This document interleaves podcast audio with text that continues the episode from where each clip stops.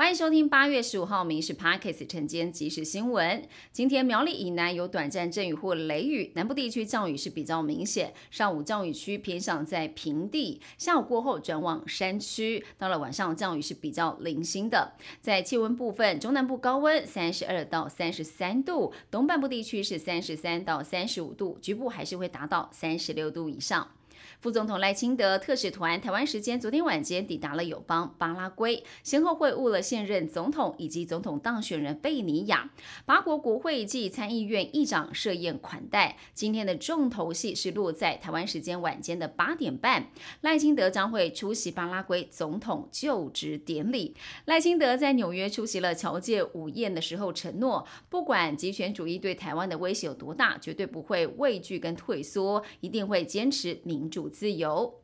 屏东县登革热的疫情已经累计二十人确诊了，其中万丹乡占了十六例，占全县的八成。十六例当中，又以社皮村最多，有十三例有社区感染的情况发生。现在县府已经成立了乡级指挥中心。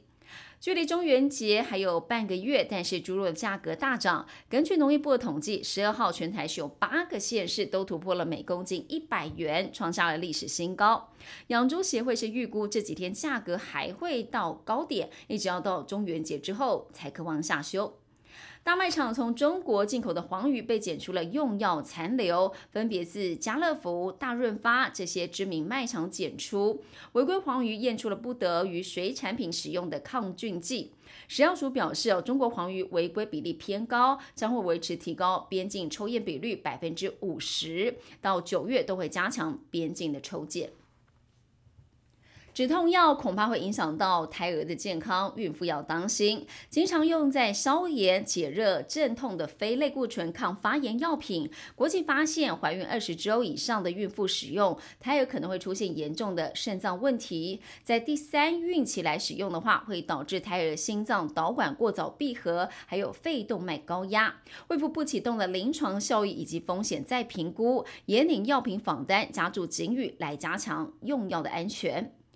数位性暴力事件层出不穷，为了保护性影像遭侵害者的权利，如果业者处理没有在七十二小时之内完成下架，可以开罚六万到六十万。如果境外业者都不理会，地方政府可以透过电信业者直接采取封网的处置。新展银行斥资了五百五十亿元，合并了花旗银行。由于花旗拥有两百七十七万的广大卡友，新展银行一举成为了台湾最大的外商银行。不过，App 因为瞬间涌入的人数过高，导致一时无法消化。新展表示，这两天是高峰期，已经持续的增加了流量。英国观察家报报道，中国运用抖音还有小红书这些受到欢迎的 App 来统战，作为资讯战的最新武器，瞄准台湾青少年跟青年，悄悄展开无烟硝的入脑跟入心的思想文化统战。而接收到的不只是时尚技巧或者是民音分享，不知不觉也遭到中共灌输了思想跟文化。美股最新市场静待本星期公布的美国零售销售数据，以来衡量消费者的支出力道。美股四大指数收红，道琼收盘涨了二十六点，收在三万五千三百零七点；标普五百是涨了二十五点。另外，费城半导体是涨了一百，指数是来到了三千六百一十五点。